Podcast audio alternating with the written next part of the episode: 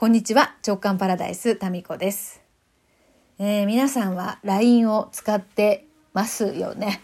もう今やもう学校の PTA のね、連絡とか、もう何にせよもうこの LINE がないと連絡がなかなか難しかったりしますが、まあ、いろんなね、LINE グループに私も入っていて、PTA とか子供会とかですね、えー、なんかメッセージがですね、いつの間にか溜まっていて、そしてあの、なかなか既読にならないっていう状態になってしまったりしていたりもして、もうこういうのってすごい嫌われるみたいですね。えー、まあ、夫とですね、LINE の使い方について朝話していたところ、ちょっと面白い話を聞いたので、えー、お話ししますね。あの、私たち世代、まあ50代とか、それぐらいの世代の、まあ特に男性なんでしょうけれども、LINE の文章が怖いっていうふうにですね、若い世代から見ると感じるそうなんですよ。どういうのが怖いかっていうと、句読点がある LINE メッセージが怖いと。どうでしょうか皆さん。聞いたことあります？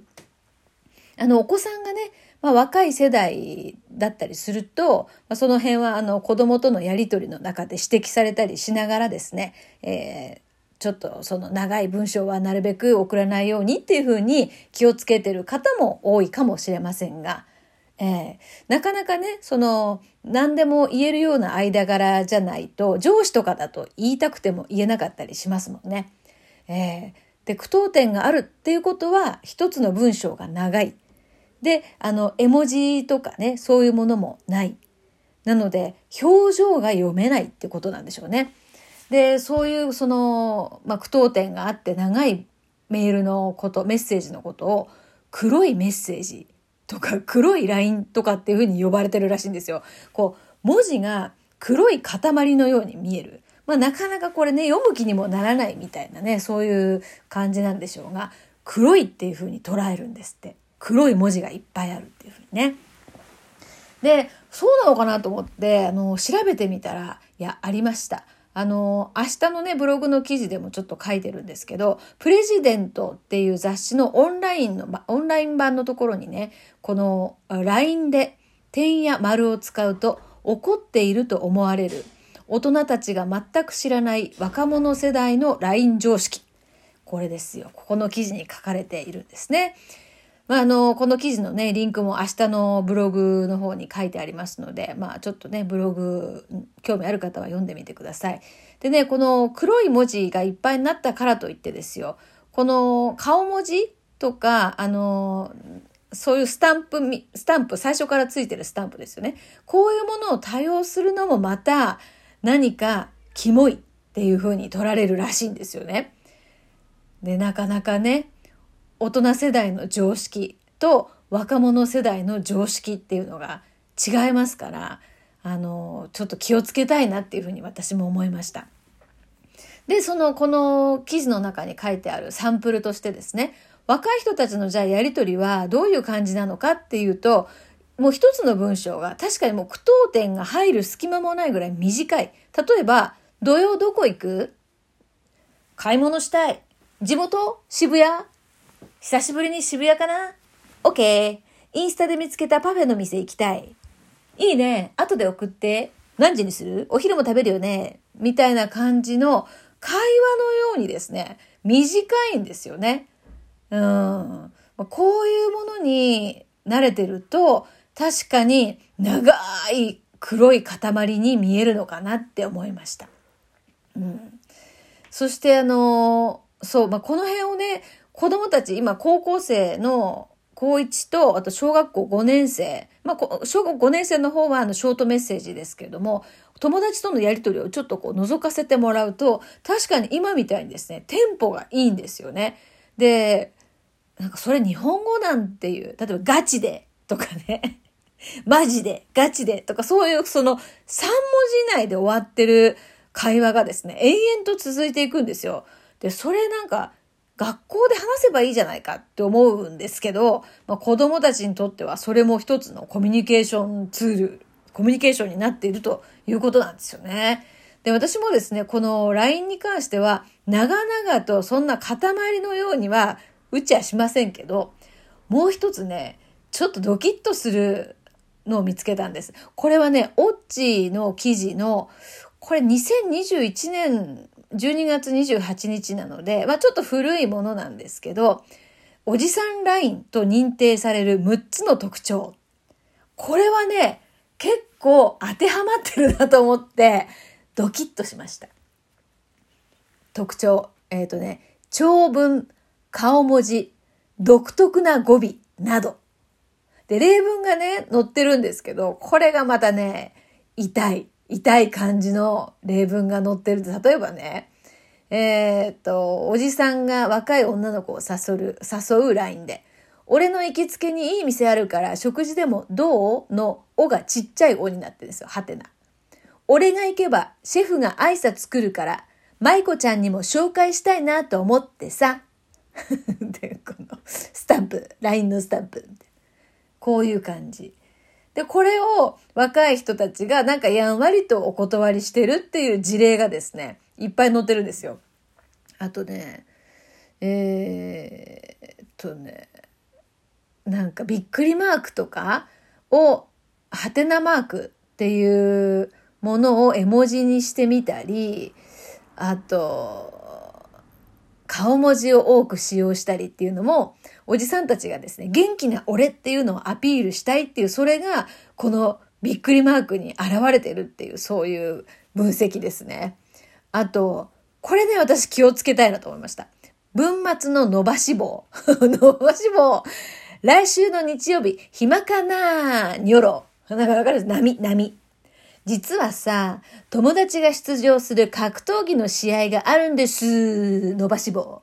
よかったら一緒に行きませんか伸ばし棒。これ。こういうの、なんかさ、やりがちだなと思いました。私、この語尾の伸ばし棒。気をつけます。はい。で、それに対して若い人が。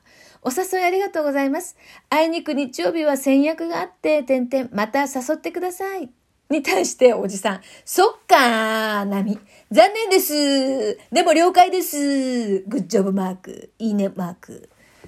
これ。これの文末に棒とか、なんとかですとかって、文末を柔らかく見せようとする傾向っていうのが、この伸ばし棒に出てるっていう分析。えー、ねえあと、意味不明な位置にハートやキス顔をつけるのは、女子からもキモい、下心困るだし、いや、これはキモいでしょ、確かに。えー、あとね、あ、なんとかちゃんと呼ぶ。タミちゃん、ミカちゃんって、そのちゃんのところがカタカナ。こういう人いる？なんか、いるかな？これね、やっぱ、こ、この昭和世代って、こういうのってもう面と向かって言われ慣れてる世代だったりするんですよね。で、おじさんたちも言い慣れてる。例えば、ここに書いてある文章をそのまま読むとですね、ミカちゃん、本当にスタイルいいね。ハートマークのこの顔文字。惚れ惚れするよ、ハートマーク。その服似合うよ。ミカちゃんのスタイルがよくわかる。なんかこれってもうやばいよね。これもうさ、どっか訴えられるんだよね、これ。でも、昭和の世代って、もう、こういうのを直接言われた世代。まあ、これなんかさ、まだちょっとキモいけど、褒めてるじゃないですか。なんで私なんかさ、もう全然毎日こう、ほら、あの、と記者の時にですね、まあダメダメ記者だったんで、毎日デスクにお前死ねって言われてたんですよ。うん。でもこれってもうなんかもうアウトですよね、今だと。で、私の後輩のアナウンサーは可愛かったんですよ。でも可愛いアナウンサーはまたね、叱られ方、怒られ方も違うんですね。で、私は、お前はもう下手くそなビリビリって破られて、お前一回死んでこいっていうのを毎日言われてました。そんで、後輩は、お前はもうほんとダメだな。お前ちょっとぐらい可愛いからといって、キャバクラに行け って言って、こういうような怒られ方だったんですよ。で、両方ともこれ NG ですけど、今とな、今の時代はね。でもまあ、こういうそのやりとりが飛び交ってるそういう職場でしたね。ですから、これがね、この文章になると、いろんな、こう、その受け取った方の、この脳内での音声変換の時に、いろんな変換のされ方がされると思うんですよ。例えばさっきの、その服よく似合うよ。ミカちゃんのスタイルがよくわかる。まあ、これはもうどう読んだところでアウトですけど、最悪の表現としてはですね、その服よく似合うよ。ミカちゃんのスタイルがよくわかる。みたいな、そういう風に変換されちゃったら、もうこれ出社できないレベルの衝撃じゃないですか。という感じでね、あの LINE って難しいなって思いました。うん。なんかね、この、いや、この事例が結構やばいんですよ。もう一個ね、このオッチの、あの、今日の、今日のある週刊の空じにリンク貼っときますんで、ぜひ見てみてください。えっ、ー、とね、えっ、ー、とね、あ、これはちょっとやばいね。これ文字にしても、これ今日のニュース見た？見たかな？は、かなはカタカナなんですね。セクハラセクハラって言うけどさ、君はおっぱいの話くらい笑い流してきたよね？よねはカタカナ。今回の報道どう思う？っていう、その、これなんか上司からのメール。でも、これ、それに対して、えー、笑い、笑い流してきたわけではないんですが、そんな言い方をされると悲しいです。っていうこの若い人からの返事の事例が書いてありますね。これ実際にあったものじゃなくて作ったサンプルだと思うんですけど、まあもしかしたらね。で、こうやってその LINE なんかで送った文章って残りますからね。うん、だからもう、この何でも残っちゃうってこの時代。ね、あの誤字脱字っていうのによる勘違いも起こりやすいですし、まあ、そういうのも長々と書くことによって起こるリスクなのかもしれないですよね。だから短くポンポンと会話のような LINE っていうのが、この若い世代とのやりとりの中での常識だよねっていうことをですね、今一つこう肝に銘じたいなって思った、そんな53歳。